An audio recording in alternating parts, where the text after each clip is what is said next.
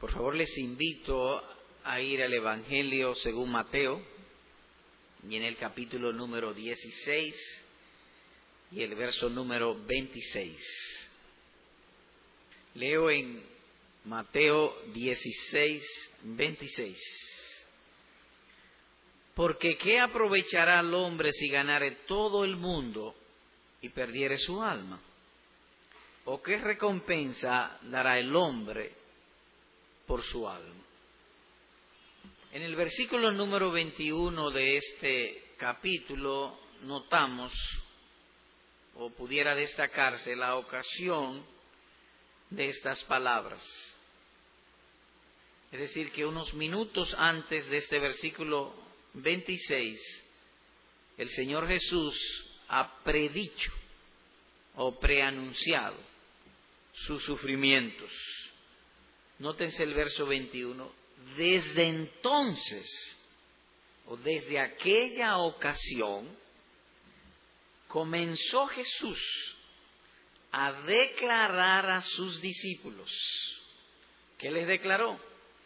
Que le era necesario ir a Jerusalén y padecer mucho de los ancianos, de los principales sacerdotes y de los escribas, y ser muerto y resucitar al tercer día. Cuatro asuntos se destacan en este versículo número 21 acerca de sus sufrimientos. La ciudad, Jerusalén. Le era necesario ir a Jerusalén. ¿De quién había de padecer? Mucho de los ancianos, de los principales sacerdotes y de los escribas, es decir, de la clase gobernante de la nación, de lo que están en eminencia. El grado de su sufrimiento, ser muerto. Y la victoria, resucitar al tercer día. Es decir, que en esta ocasión él habla de su sufrimiento y a su vez más tarde introduce la poco agradable doctrina de la cruz o de la autonegación.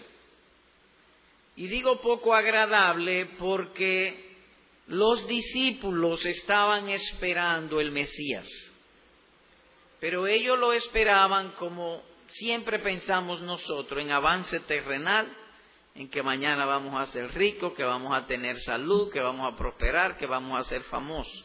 Es decir, en asuntos terrenales. Y esto se confirma de que era así por la reacción que tuvo el apóstol Pedro en esta situación versículo 22. Entonces Pedro, o en reacción a lo que el Señor ha dicho, tomándolo aparte, comenzó a reconvenirle. Y dice ahí mismo, diciendo, ¿con qué palabras le reconvenía? Señor, ten compasión de ti, en ninguna manera esto te acontezca. De modo que Pedro reacciona y reacciona como si él fuera el líder del grupo o que tenía su responsabilidad que cualquier desviación que se manifestase en el grupo, él tenía que sacar, salir al frente y corregirla. Ahora, ¿qué le molestó a Pedro? La cruz, el estandarte del cristianismo. Siempre la autonegación o la cruz de Cristo va a producir roncha aún en verdaderos cristianos. Por ejemplo, a nosotros nos dice, eh, vamos a ayunar en tal fecha. Es decir, vamos a negarnos a nosotros. Mire, ¿y por qué no lo cambiamos para tal fecha? ¿Y por qué no lo ponemos para otro? Siempre la cruz o la autonegación ha de producir eso en el hombre y aún entre verdaderos creyentes. Producirá roncha. La mente carnal siempre se imagina el camino de la fe como un camino de pétalos de rosas, que no hay problemas, y nuestros pies son demasiado sensibles para imaginar que en el Evangelio hemos de pisar sobre espinas. Eso es natural en nosotros. Así que la ocasión fue muy adecuada para que el Señor hablara acerca de lo que es el alma humana. Es en ese contexto que entonces leemos el versículo número 26. Nótense que empieza con un porque, es decir, una preposición que argumenta. Es decir, Pedro ha reaccionado, le ha reconvenido y le ha dicho que eso no te acontezca. Verso 26 leemos nuevamente. Porque ¿qué aprovechará al hombre Pedro si ganara todo el mundo y perdiere su alma? ¿O qué recompensa dará el hombre por su alma? Habla acerca del valor del alma. ¿Cómo estudiaremos pues este versículo? Uno, vamos a, en primer lugar, a examinar el contexto de esto de lo cual ya hemos empezado. Dos, hablaremos, Dios mediante, de la naturaleza y el valor del alma humana. Así que empecemos tratando de explicar el contexto. Y hemos de empezarlo, o seguir hablando sobre el asunto, eh, considerando o enfocándonos sobre el consejo dado por Pedro. Entonces Pedro, tomándolo aparte, si lo llevó aparte, voy a tratar de que él me escuche correctamente porque yo creo que él está equivocado. Esa es la idea. Uno a veces cuando quiere decir algo a alguien que no haya distracciones, eh, te quiero decir algo muy importante, pero a sola tú y yo que no haya distracción. Eso hizo Pedro. Tomándolo aparte, comenzó a reconvenirle diciendo, Señor, ten compasión de ti, en ninguna manera esto te acontezca. Pero él, dice el versículo 23, volviéndose, dijo a Pedro, quítate delante de mí, Satanás, me eres tropiezo. ¿Y por qué? Porque no pones la mira en las cosas de Dios, sino en la de los hombres. Es cierto que Pedro habló de manera inocente y respetuosa, no obstante estaba siendo usado por el diablo. Puede darse, pues, en no pocas ocasiones que nosotros creemos que tenemos una buena intención y no deja de ser una intención egoísta y estar siendo usado por el diablo. Por lo tanto, será un asunto de mucha sabiduría poder conocer las artimañas de Satanás. He aquí, el mismo diablo que instigó más tarde al, sumo sacerdote, a, a los ancianos, a los escribas del pueblo, para que disuadieran a Jesús de que bajara de la cruz y no se crucificara, lo mismo haciendo con Pedro. Le dijeron a aquella oportunidad, Tú que derribas el templo, porque tú dijiste que tú podías derribar el templo y que en tres días lo reedificas. Sálvate a ti mismo si eres hijo de Dios. Desciende de la cruz, dice Mateo 27, 40. Así que en uno u otro caso, Satanás arrecia sus tentaciones y la arrecia particularmente cuando el hombre trata de negarse a sí mismo para buscar el agrado de Dios. Es ahí donde él más arremete contra los hombres.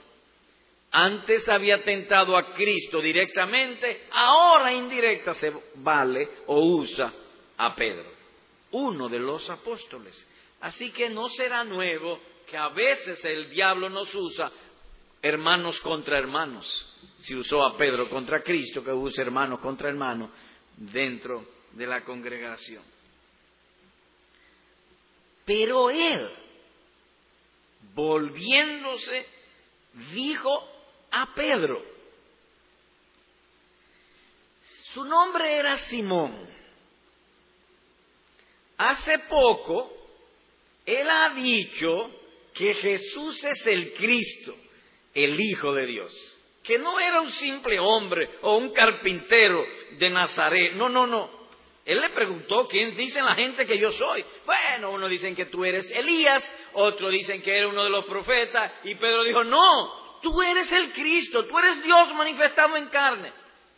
Entonces el Señor le elogia y le dice, ya no te llamarás más Simón, sino Pedro. Pero ahora le dice Satanás, nuestras virtudes son tan débiles En ocasiones somos elogiados por el cielo y rápidamente un Satanás cualquiera. Somos débiles. Mientras uno sea dirigido por la gracia de Dios, hará las cosas bien hechas. Pero cuando dejamos la gracia, inmediatamente nos perdemos. Venimos a ser peores que otros hombres, como si fuésemos un demonio con ropa. Helo aquí. Qué fácil, queriendo hacer el bien, caemos en pecado y merecemos fuerte reproche. Por eso dice nuestro Salvador que a medida que se acerca el regreso glorioso del Señor Jesucristo, la función principal, más importante que debemos hacer es esta, velar y orar. Porque aquí Pedro al lado de Jesús, cuán fácilmente Satanás lo usó. Pero en aquella ocasión el Señor, en el contexto, no solamente declaró, hizo una declaración general, eh, a los discípulos, sino a todos los que quieran seguirle. Para ser cristiano hay que ser conformado al Señor Jesucristo. Verso 24.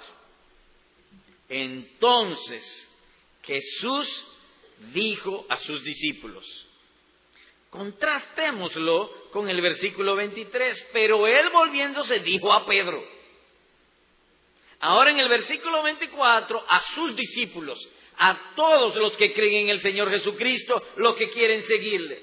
Si alguno lo generaliza, universaliza, quiere venir en pos de mí, si tú estás en esta mañana y tú aspiras a ser cristiano, he aquí lo que hay que hacer. Niégate a ti mismo, toma tu cruz y sigue a Cristo literalmente, niéguese a sí mismo y tome su cruz y sígame. Si alguien quiere salvar su vida o su alma, la doctrina básica en el cristianismo es la autonegación. Por lo tanto, los que aspiran a ser cristianos no solamente deben abandonar lo fácil y resignar su propia voluntad a la voluntad de Dios, sino también aún sus propias vidas, si entra en competencia con la gloria de Dios, deben renunciar a sus vidas, lo cual es bueno, porque yo no puedo preservar y guardar mi propia vida, no puedo. Sería mi mejor negocio entregarla en mano de Jesucristo, porque Él puede poner su vida, darla a la muerte y volverla a tomar, cosa que yo no puedo. Lo mejor sería, pues, entregarla en sus manos. En aquella situación, el Señor hace una pregunta y con lo cual hemos titulado el sermón de este día, una pregunta esencial. Verso 26. Porque ¿qué aprovechará al hombre si ganare todo el mundo y perdiere su alma, o qué recompensa dará el hombre por su alma. Nótense que apela a lo razonable. Cristo nos y Dios nos hizo criaturas razonables y aquí apela a nuestro intelecto, a nuestra razón, a nuestra lógica. Porque ¿qué aprovechará? Lo pone de manera lógica para que nos sea más fácil escoger. Ganar nuestro entendimiento. ¿Qué aprovechará si un hombre gana todo el mundo y perdiere su alma? Pero él está tan empeñado en salvarnos, en ganar nuestra lógica, nuestro entendimiento, que hace allí o trae una figura sinónima de lo que es el alma. Porque cuando oímos hablar del alma nos parece lejos, distante. El alma, ¿qué es eso? No sabemos. Entonces en el versículo número 25 dice él, porque todo el que quiera salvar su vida, tu alma y tu vida es lo mismo. Y todo el que pierda su vida por causa de mí, la hallará. Y ahí introduce pues esta apelación tan lógica, tan racional, para ayudar a nuestro entendimiento, repetimos Pon tu nombre, amigo, porque ¿qué aprovechará a ti si tú ganas todo el mundo y pierdes tu vida? ¿O qué recompensa tú darías por tu vida o por tu alma? Así que sería muy mal negocio ganarlo todo y al mismo tiempo que nos quiten la vida. Sería el peor de todos los negocios. Así que aquí se está hablando como si fuera una balanza con dos platillos. En un platillo tu vida y en un platillo todo el mundo. Y entonces dice, nosotros vivimos, y fue el caso de Pedro, que no te acontezca esto. Pedro estaba aspirando a que lo nombraran secretario de las Fuerzas Armadas, o secretario de Finanza, o director de aduana, algo por el estilo, para ponerlo en lenguaje presente. Y entonces Jesús le dice, ¿y qué ganas tú? Que te pongan secretario de la Fuerza Armada a un presidente y te hace multimillonario y pierde la vida. ¿Qué va a ganar con eso? Sería tonto, sería ilógico. Y en otro lugar nuestro Señor nos dice lo que es el mundo. Vayamos a Primera de Juan capítulo 2. Lo que es ganar el mundo. O lo que sería ganar el mundo. Verso 16. Porque todo lo que hay en el mundo, dice el texto, todo lo que hay en el mundo, los deseos de la carne, los deseos de los ojos y la vanagloria de la vida. No proviene del Padre, sino del mundo.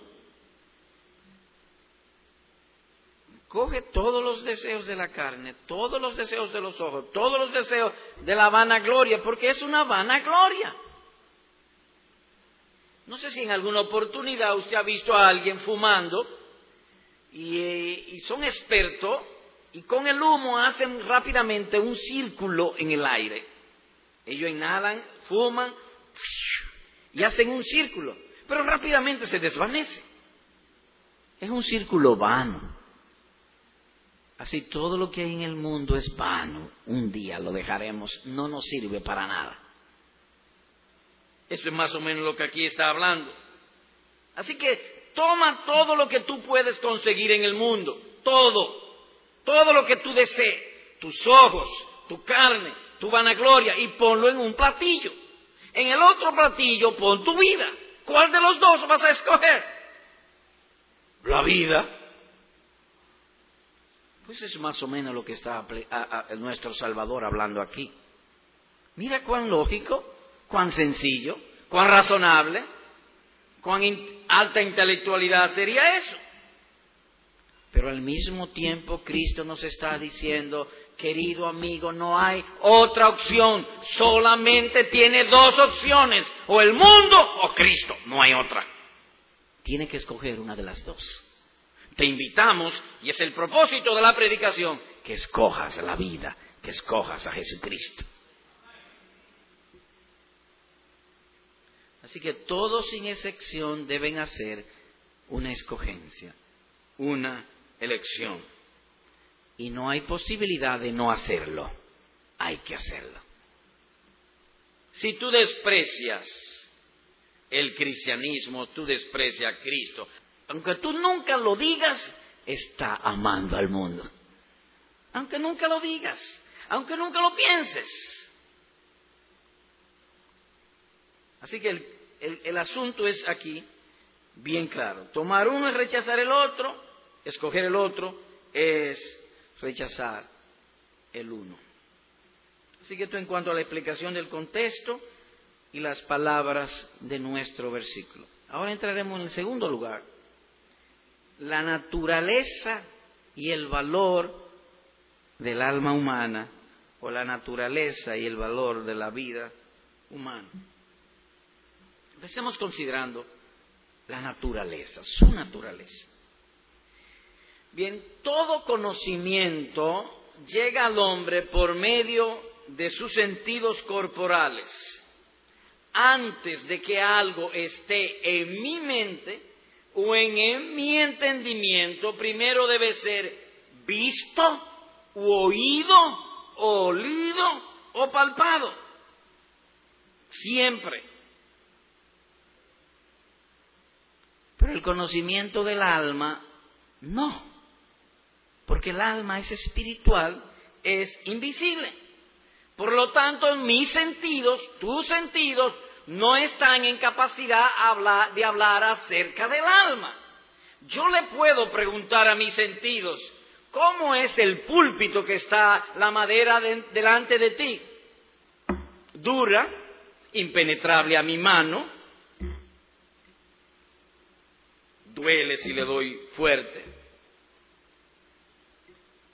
La tela, maleable, eso puedo preguntarle a mi sentido, pero yo no le puedo preguntar a mi sentido, digo, si le pregunto no me va a responder. ¿De qué tamaño es el alma? ¿Grande? No sé. ¿Pequeña? Tampoco sé. ¿Flaca? No, no sé. ¿Gorda? Tampoco sé. Es decir, que el conocimiento del alma no viene a través de los sentidos. Si alguien sabe que tiene un alma y que debe cuidarla es porque el Creador le ha agradado revelárselo. Si no, no hay manera.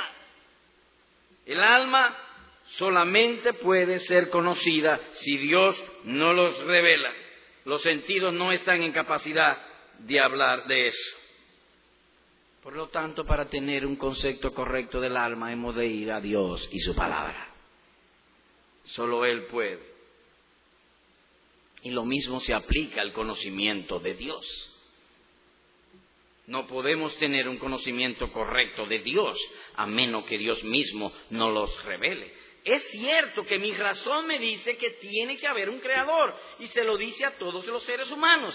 Si usted analiza la historia de los indios caribes, los taínos, los incas, en el África, en el Asia, en Australia, todos se formaron, sí dice la razón de ello como seres humanos, le dice, tiene que haber un creador pero la mente humana está corrompida y entonces ellos inventaron muchos dioses, se corrompe todo y no hay un conocimiento correcto a menos que Dios se lo revele.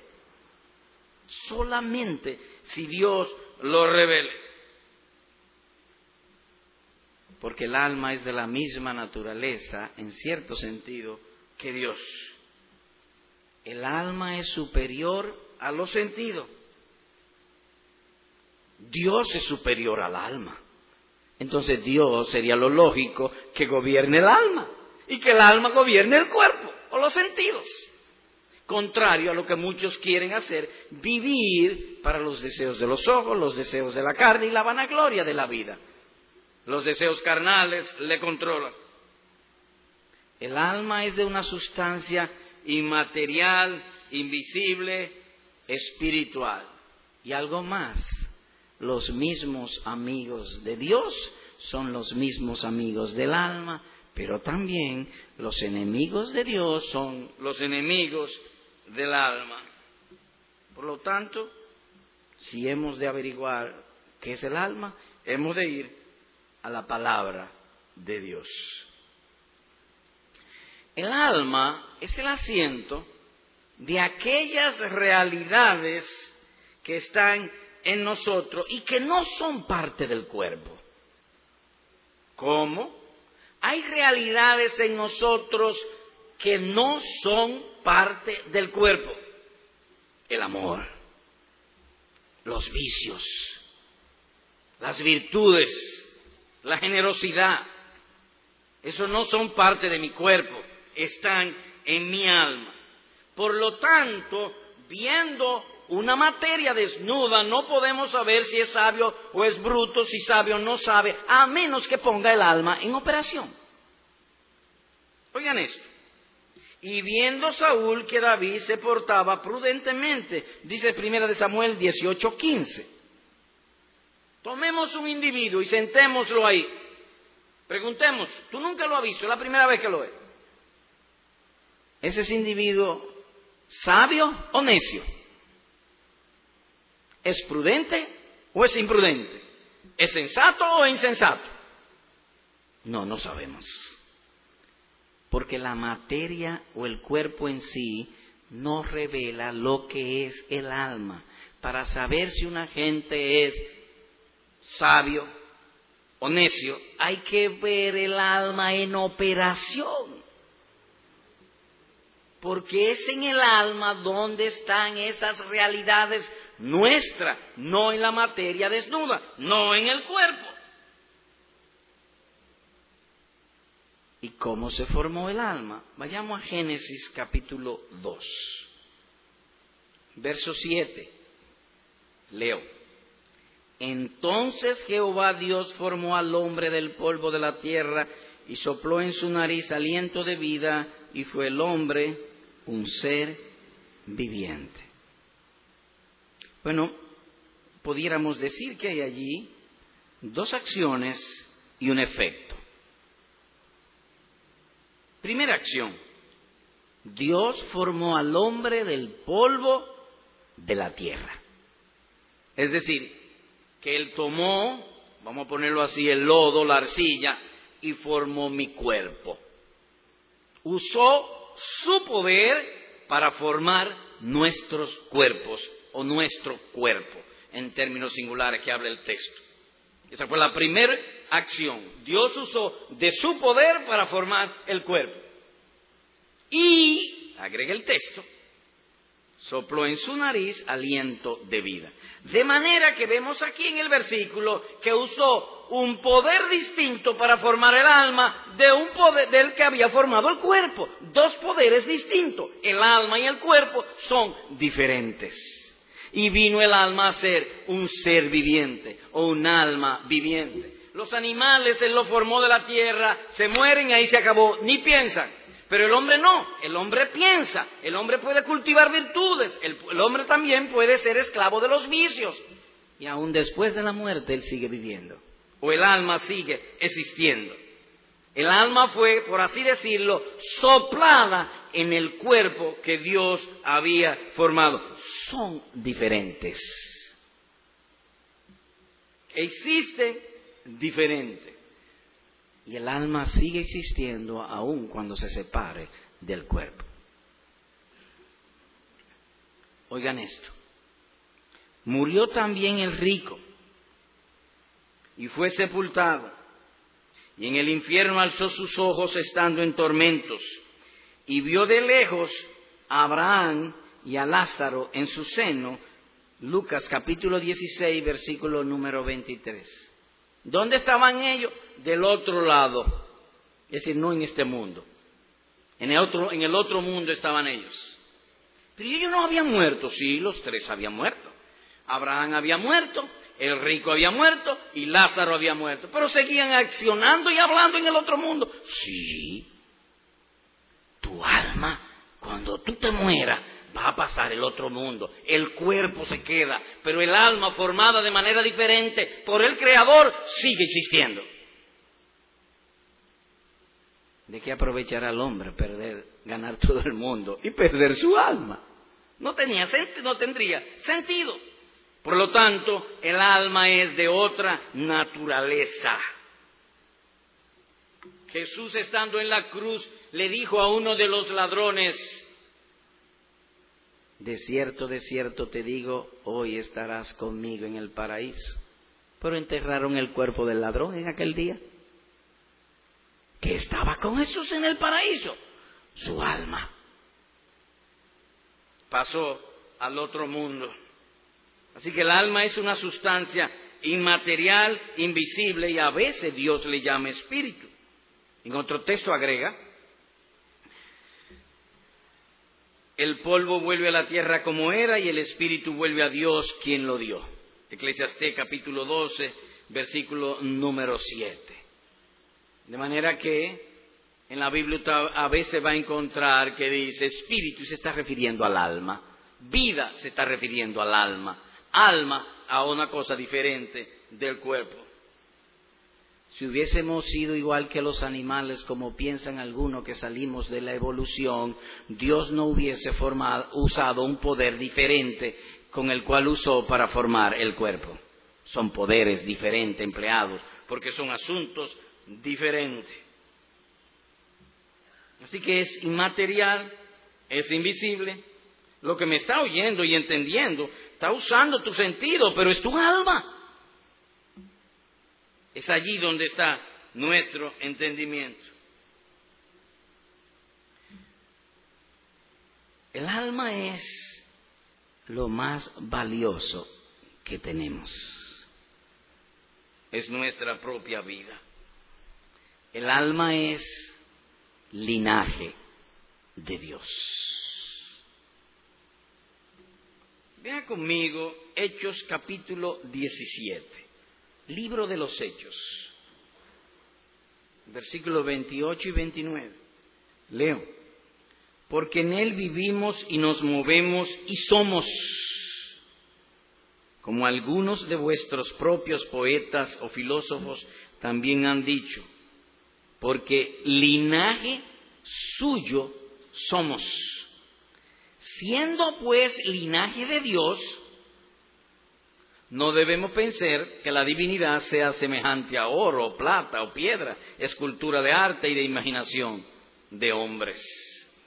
Entonces los hombres son linaje de Dios. Entiéndase que mi cuerpo puede descender de un rey, de una reina, de nobleza, pero mi alma vale mucho más que eso. Mi alma es de la raza de Dios, linaje del cielo, raza divina, una partícula divina dentro de un cuerpo.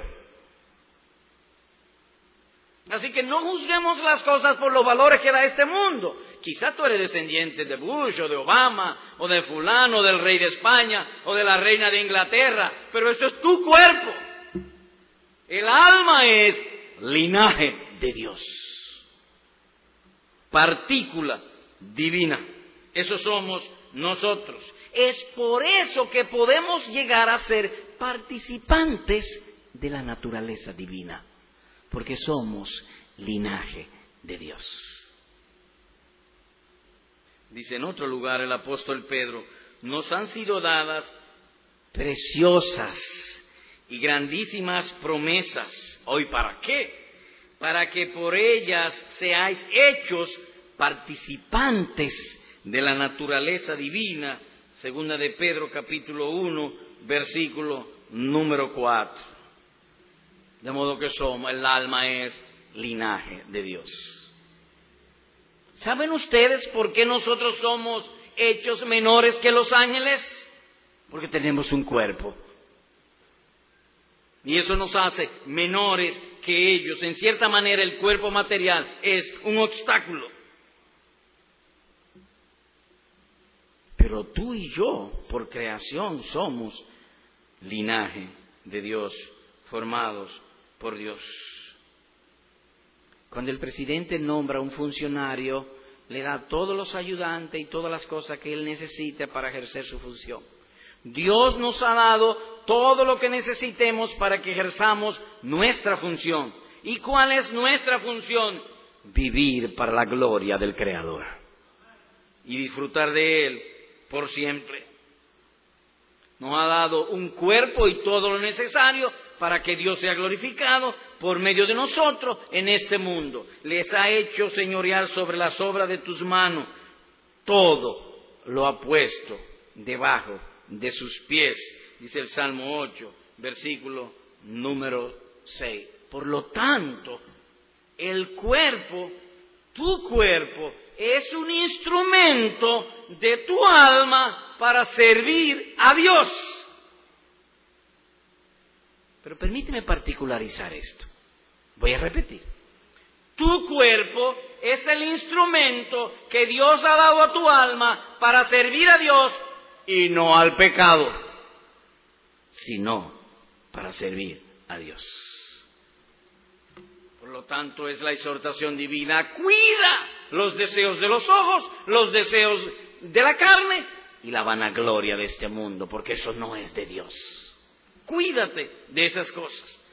Así que es bien triste ver cómo los hombres han renunciado irresponsablemente a servir a su Creador y prefieren servir al pecado.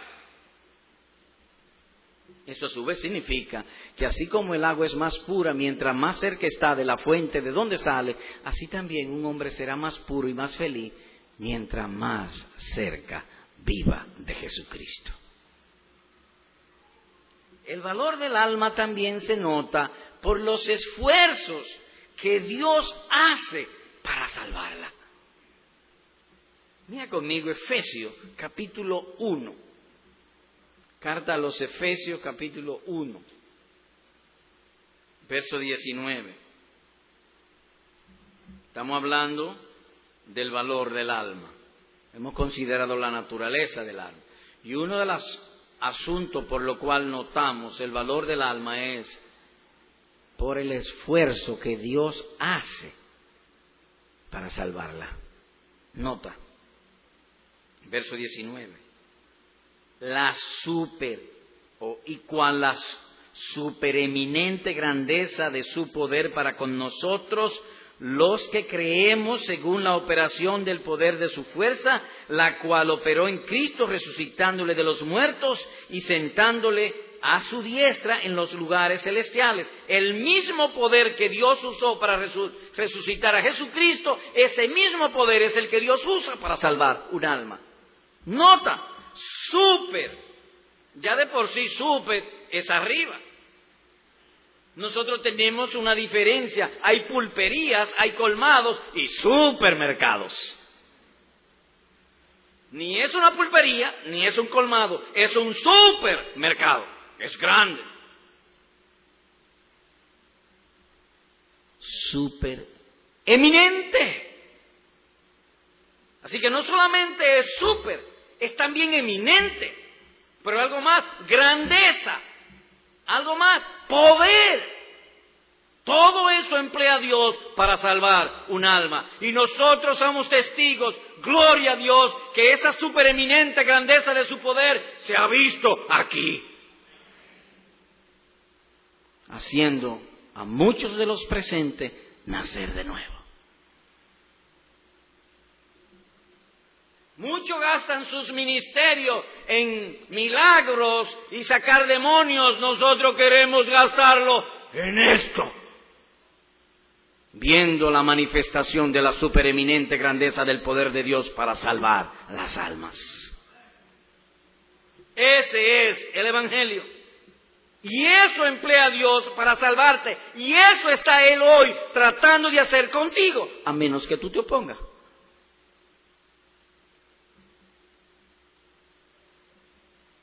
Comodidad se compra con comodidad. Salud se compra con salud. Pero ¿cómo pagar para salvar un alma? ¿Cómo comprar un alma? Si Dios necesita la supereminente grandeza de su poder para resucitarla, ¿cómo comprar un alma? La sangre del Hijo de Dios, Cristo Jesús. Dios estaba en Cristo. Él salió a comprar las almas. Como dice el apóstol en otro lugar, tened presente que habéis sido rescatados de vuestra vana manera de vivir, la cual heredasteis de vuestros padres, no con cosas corruptibles como oro o plata, sino con la sangre preciosa de Cristo, como de un cordero, sin mancha y sin contaminación, dice Primera de Pedro capítulo 1, versículo 18, 19. Cuando se le puso valor a las almas, el cielo estableció solamente la sangre de Dios manifestado en carne puede pagar por ella. Nada más. Pero es tan y tan valiosa que Dios levantó profetas, apóstoles, predicadores, maestros, Toda la iglesia está sobre la tierra todavía tratando de ganar almas. El pueblo de Dios es ocupado en, eso. Más aún, después que se ganan todo un ejército de ángeles para guardarlas. Dice Hebreos 1.14, son todos los ángeles, espíritus ministradores enviado para servicio a favor de los que serán herederos de la salvación. ¿Y por qué los ángeles tienen que ser empleados para cuidar las almas de los verdaderos creyentes? Oh, porque Satanás anda como león rugiente buscando a quien devorar. Vimos el caso de Pedro al lado de Jesús, cómo Satanás le metió en la mente que disuadiera al Señor Jesús de que no se crucificara.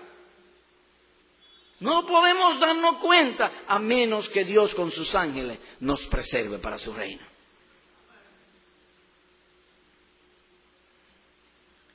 Señor predicador, yo tengo una pregunta. Ah, ¿cuál es tu pregunta?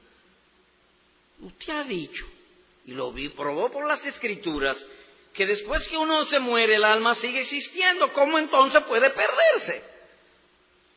¿Cómo se pierde? Bueno, para empezar debo responderte de este modo. Es un lenguaje figurado. Y lo que significa es que hay una semejanza entre la muerte del cuerpo y del alma. ¿Y cuál es la semejanza? Cuando una persona se muere, se separa el alma del cuerpo, de lo cual hemos hablado y hemos probado por las escrituras. Hay una separación. El alma se separa de su cuerpo y el alma sigue existiendo. Un alma se pierde cuando esa alma es separada por toda la eternidad de Dios y son enviadas al infierno. ¿Tú me oíste? Si tú mueres sin Cristo, tu alma será separada por millones y trillones de años, por toda la eternidad, separada de Dios. Nunca más habrá lo que conocer paz ni tranquilidad. La sentencia divina dice, no hay paz para el impío. Así que hablamos simplemente para eso, para que tú sepas lo que tienes, que tienes un alma y Dios quiere salvarla. No dejes que se pierda. El enemigo del alma es el pecado. Dios le dijo al hombre, de todo árbol del huerto podrás comer, pero de este árbol no comerás. Y pecó. Y la muerte entró a todos los hombres. Tenemos un solo enemigo, el pecado. Algunas personas se convierten, vienen al Evangelio, a la iglesia. ¿Qué prohíbe la iglesia? Nada que no sea pecado. Puedes hacerlo todo menos pecado. Usted está diciendo que yo puedo hacer todo lo que yo quiera. En efecto, menos pecado y todas sus vertientes. Ese es el único enemigo que tiene el creyente, el pecado. El alma que pecare morirá. Así que eso responde a la pregunta de qué significa que se pierde. Es separado de Dios para siempre. Y es ahí que nuestro Salvador, con ternura, con racionalidad, con lógica, pregunta, ¿qué aprovechará el hombre si ganara todo el mundo y perdiere su alma. Porque el cuerpo sin el alma es feo y aborrecible. Hay gente que nosotros amamos en esta tierra con todo el corazón, principalmente nuestros padres, nuestras esposas, nuestros hijos, pero si se mueren el cuerpo es aborrecible, se pudre, huele mal y hay que enterrarlo. Lo que vale en nosotros es el alma. El cuerpo vale mientras tenga el alma. Así que si algo debemos cuidar, no estoy diciendo que descuide tu salud, no, no, no, estoy diciendo que sobre todo cuide el alma. Y la salud del cuerpo también. Y todas las cosas necesarias. Lo que estamos diciendo es no entregue tu alma y tu cuerpo al pecado, porque la condición de tu cuerpo ha de seguir la condición de tu alma. Si tu alma es impía, después que te muera, tu alma y tu cuerpo seguirán siendo impíos en el infierno, desprovisto de Dios. Oye esto, en el sentido opuesto, y apedreaban a Esteban mientras él invocaba diciendo, Señor Jesús, recibe mi espíritu. Hechos 7, 59. ¿Cómo fue? Que lo apedreaban. ¿Y qué pasó? Se murió. ¿Y qué dijo antes de morirse? Señor, recibe mi alma. Oh, entonces eso significa que los impíos lo más malo que pueden hacer no es abrirnos la puerta para el cielo. Lo más malo que pueden, no pueden hacer más de ahí. Puede haber un amigo, un impío que te injurie, que te infame, que te calumnie, que te robe, que te hiera, que te mate. Pero lo más malo que pueden hacer es que te maten. Y cuando matan al verdadero creyente, le están abriendo, le están abriendo la puerta para entrar al cielo. Por eso Dios, la Escritura lo dice y Dios lo ha prometido. En los creyentes, la muerte es ganancia. ¿Qué vimos hoy? Bueno, vimos el contexto del versículo, cuando el Señor Jesús anunció sus sufrimientos en la cruz, y Pedro entonces vino a reconvenirle, entonces él reprende duramente a Pedro y aprovecha aquella oportunidad y introduce la doctrina de la cruz o de la autonegación y abrió esta pregunta, ¿de qué aprovechará a un hombre si ganare todas las millonadas, toda la fama, todos los poderes de este mundo y perdiere su vida? Vimos también la naturaleza del alma. Cuando Dios nos creó, usó un poder para el cuerpo y usó un poder para el alma. Son poderes diferentes, el cuerpo y el alma son diferentes. Y cuando la persona muere, el alma sigue existiendo. Si son creyentes, sigue existiendo en gloria con el Señor Jesucristo. Si son incrédulos, sigue existiendo en el infierno con Satanás y los demonios. Vimos también el valor de un alma y esto se mostró en que Dios usa la supereminente grandeza de su poder para salvar las almas. Aplicación. Uno, hermano, siendo el alma algo tan excelente, entonces lo que tú has oído te empuje a una sola cosa, a combatir el pecado y someterte a la voluntad de Dios a combatir el pecado. El alma puedes tratar con serpiente, con venenos, con balas, con bombas nucleares y nada de eso puede dañarle. Solamente el pecado puede dañar el alma y arruinarla por siempre. Las demás adversidades pueden afectar en mayor o menor grado el cuerpo, la tribulación, la angustia, pero no el alma. De ahí que diga la Escritura, amados, yo os exhorto como a peregrinos y expatriados que os abstengáis de las pasiones carnales que combaten contra el alma.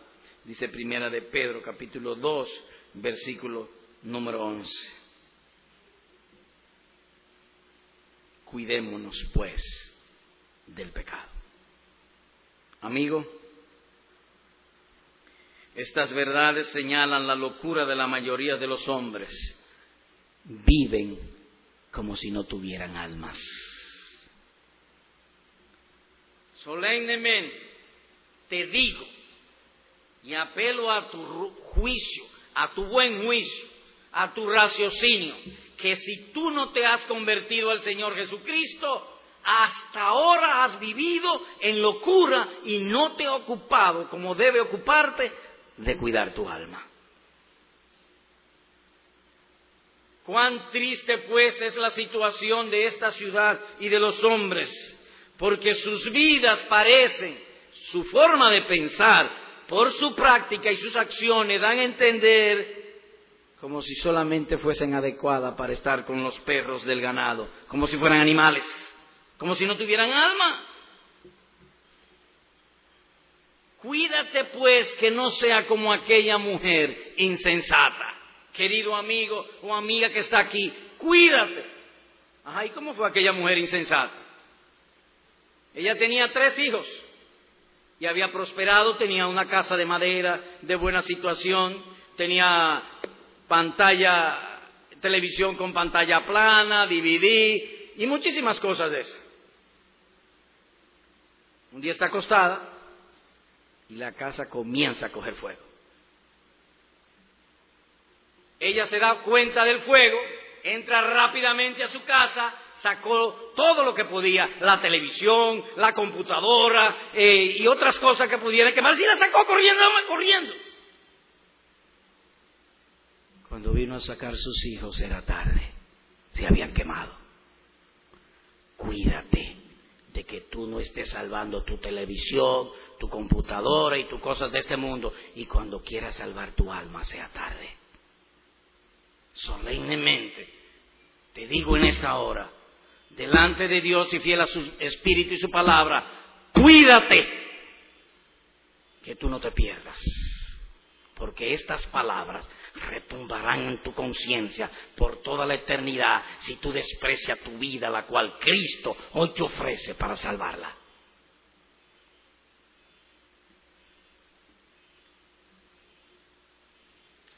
Si tú lees en el Nuevo Testamento, cuando se murió Lázaro, el amigo del Señor Jesús, Jesús lloró frente a la tumba y lloró por el cuerpo de Lázaro.